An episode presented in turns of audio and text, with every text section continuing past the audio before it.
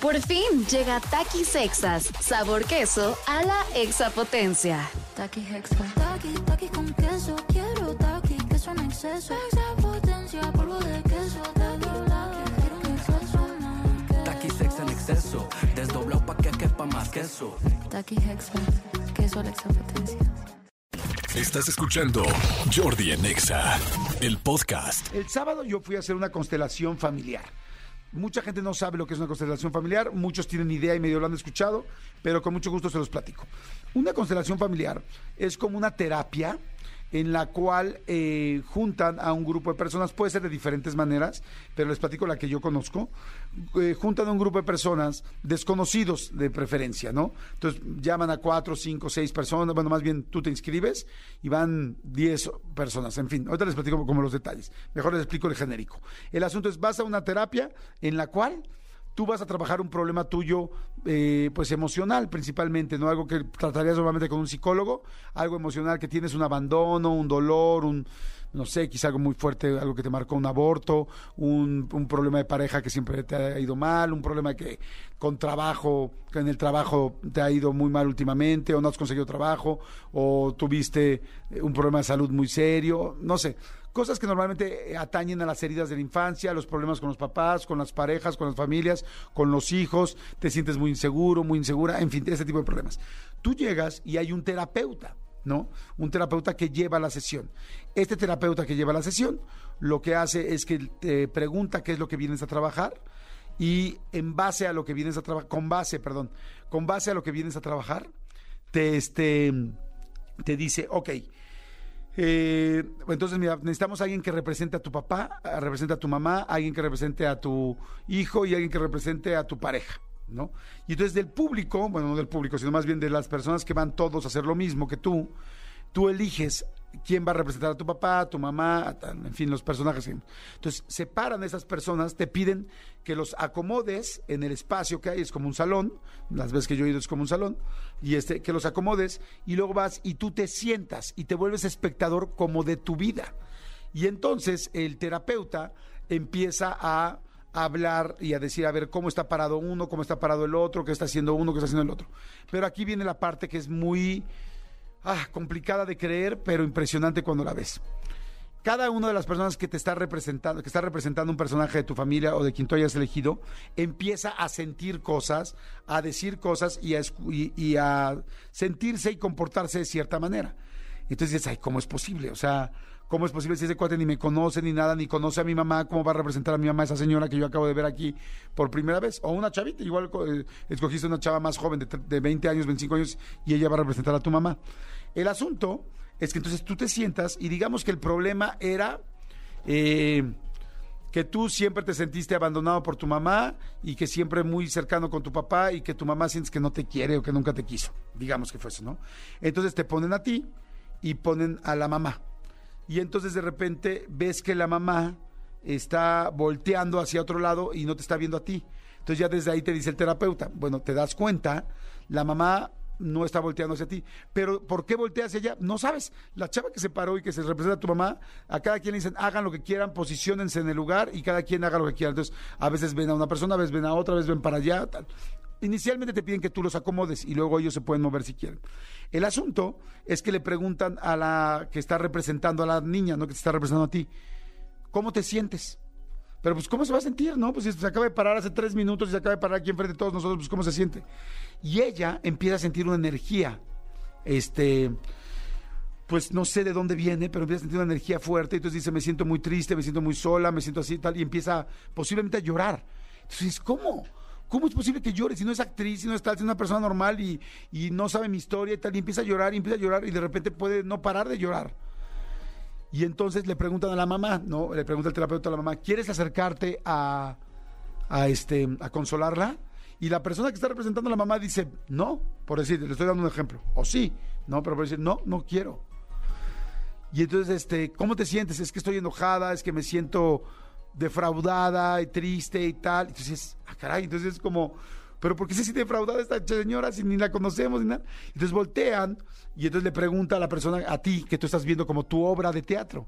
¿Algún día la defraudaste muy fuerte de algo que dices, güey, sería como imposible que supieran? Entonces te puede decir la chava, pues sí, sí, alguna vez este, la defraudé muy fuerte mi mamá, hizo tal, y desde ahí se quedó muy enojada. Y dijo, bueno, posiblemente ese es el inicio del enojo. Entonces empiezas a ver cosas que no lo puedes creer. Real, yo sé que se lo estoy contando y es algo muy, muy... De hecho, eh, no es una ciencia, ni es una terapia al 100% como, pues, científicamente comprobada.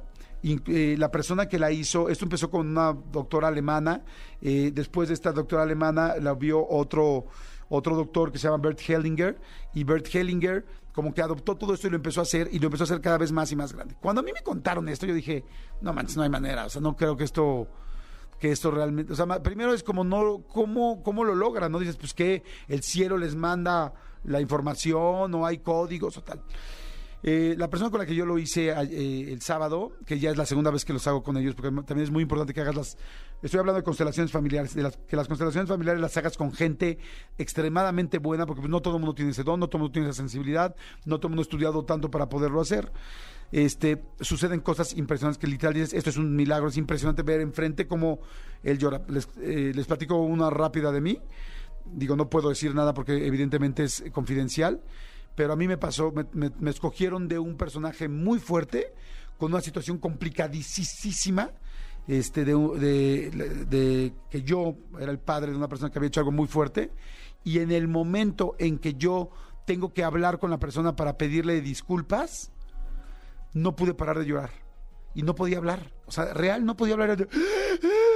Y no podía hablar. Y decía, güey. O sea, aquí no hay nadie que me lo cuente. Soy yo el que no puedo hablar. Y sentía yo por dentro una culpa y una vergüenza tremenda de la persona a la que tenía que hablarle. Entonces, bueno, ¿De qué, de, qué sirven? Pues que tú al ver las cosas como una obra de teatro externa, entiendes muchas cosas, entiendes cómo te compartas tú, cómo se comporta otra persona. Al verlos cómo reaccionan, dices, ok, esta persona se siente muy mal o muy triste, yo me siento tal, oye, tal. Quizá, mi mamá se sentía muy mal y yo no, no me estoy dando cuenta. Quizás es agresiva porque se, por- porque se siente muy triste, vela. Y de alguna manera te hacen después unos ritos. Y estos ritos es para que tú rompas ese asunto, porque todo esto nos lo explicaba la persona que nos hizo favor de hacer mi constelación, que es increíble, que ahorita les comento su nombre porque realmente es fantástico. Al ratito, al ratito mejor déjenme ver si me deja comentar su nombre y, y- y que tengan sus datos. Pero este, él lo que nos explicaba es que todos venimos trayendo mucha herencia. Y tú, tu forma de ser y tus dolores y tus y también tus talentos, pero sobre todo tus bueno, ambos dolores y talentos, este, los traes cargando de tu papá y de tu abuelo y de tu bisabuelo y que son seis líneas este, consanguíneas hasta atrás, hereditarias, que vienen cargando pues todo este toda esta forma de tus dolores y cosas que traes. Entonces, hay veces que dices, ¿por qué me va mal en el dinero? ¿O por qué me va mal en el amor? ¿O por qué no logro ser más tranquila o más tranquilo? Y es porque traes una carga genética muy fuerte desde hace años. Entonces, lo que hace es que después te hacen ritos ahí mismo enfrente para que tú rompas esa carga, esa, esa carga hereditaria que traes durante tanto tiempo. Hay, hay algo que se llama, que es muy interesante que me dijeron, se los apunté para podérselos comentar, que se llaman... eh, Ay, permítanme un segundito, lo apunto aquí. Lealtades invisibles. Y hay cosas que son lealtades invisibles, que es esta persona, este, haz de cuenta, no sé, por decirte algo. Tu mamá siempre estuvo enferma, tu mamá siempre estuvo enferma y tú siempre la, la curaste y todo, pero tu mamá murió de una enfermedad. Y ahora tú siempre estás enferma, porque de alguna manera tú tienes una lealtad con tu madre o con tu abuela, digamos que fue con tu abuela, de así como tú sufriste, yo también voy a sufrir en esta vida. Y entonces, mientras no cortes esa lealtad, tú te vas a seguir enfermando. La verdad es que está muy interesante. No me quiero clavar más porque me puedo quedar años. Sé que es muy difícil de creer. A mí la primera vez que me lo dijeron, nos lo dijeron enfrente a mí, de Manolo y de mí, una compañera que se llama Ivana Proclama, que le mando un gran beso, me dijo, fui a una constelación familiar, es algo impresionante, no lo puedes creer. Y yo no lo podía creer, así decía, ¿cómo? Pero así, pero, pero ¿y cómo actúan?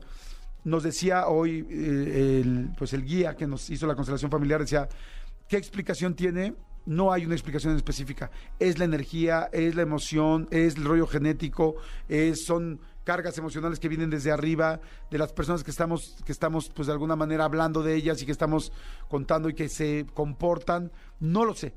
Pero cuando tú te paras ahí y tú eres el personaje de alguien más y empiezas a actuar, a decir o a sentir algo que no es tu persona, dices qué impresionante es esto. Al ratito les doy los datos de las constelaciones, con muchísimo gusto para que los puedan este, tener, porque la cosa es que vayan con alguien que vale la pena. Y yo lo hice porque de repente hay cosas que ya, yo ya sé como, la verdad, de repente hay cosas que ves que en la psicología me tardó mucho tiempo, que me tardó cuatro, a, cuatro, perdón, cuatro meses, seis meses, ocho meses. Es como que si identifico algo que digo, mira, esto me gustaría constelarlo, esto lo traigo de mi mamá que me gustaría constelar y siento que lo voy a avanzar más rápido y fue lo que hice, ¿no? Yo fui a constelar algo que me acordaba de mi mamá, que traía con unos dolores y dije, quiero ir a constelar esto y la verdad tuve una constelación preciosa, increíble y me fue muy bien. Y con mucho gusto ahorita les doy los datos de, de, todo esto. Pero bueno, eh, se los quería comentar porque es una opción. Hay mucha gente que lo hace bien en toda la República Mexicana, en Estados Unidos, en Centroamérica. Hay mucha gente que se pongan en constelaciones familiares y seguramente lo van a ver y van a encontrar a alguien cerca de su país, de su ciudad o donde estén y pruébenlo. Pues no pierdes nada en probarlo. y les digo en serio, a título personal, yo lo he hecho dos veces en la vida. Tampoco es algo que tengas que hacer cada año o cada mes, no, no sé. Bueno, cada año quizá, no lo sé. Pero yo lo he hecho dos veces en mi vida y a mí me ha funcionado. Y regresé porque la primera vez lo que constelé me lo cambiaron, me funcionó y me sentí muchísimo mejor en ese aspecto de mi vida. Entonces por eso, por eso regresé. Escúchanos en vivo de lunes a viernes a las 10 de la mañana en XFM 104.9.